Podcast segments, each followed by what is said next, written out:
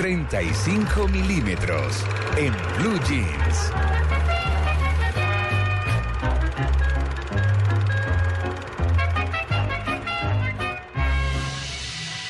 A man looking for the inspiration that he lost. Your play this evening. Un hombre que buscaba la inspiración que había perdido. Esta película se llama Finding Neverland, descubriendo el país del nunca jamás, así la conocimos en nuestro país. Es una película de 2004, pro- perdón, protagonizada por Johnny Depp.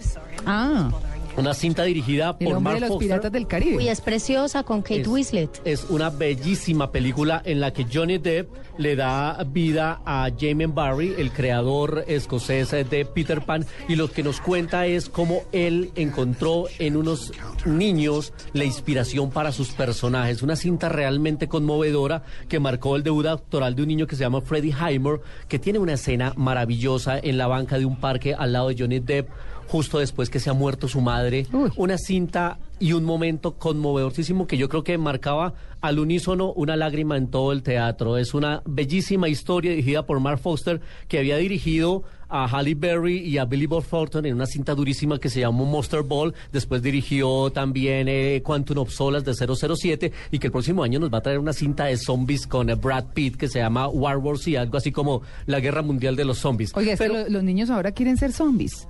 Y les promueven eh, que escoge tu zombie favorito. Y esos son unos monstruos horribles. y es uno de los disfraces preferidos en Sí, Halloween, además. Sí, además. Eh, pero entonces aquí esta cinta recomendadísima, todas estas están en la biblioteca para que ustedes también la encuentren, así como hiciste la titoteca en la música, pues sí. todos en la biblioteca van a encontrar esta cinta. Le valió una nominación a Johnny Depp para el premio de la Academia, tenía también a la ganadora del Oscar, Kate Winslet, que por estos días se casó ya por tercera vez después de haber estado eh, de nupcias con eh, Sam Mendes, un director, ahora se fue y, y tuvo un tercer No matrimonio. aprenden, no, no aprenden.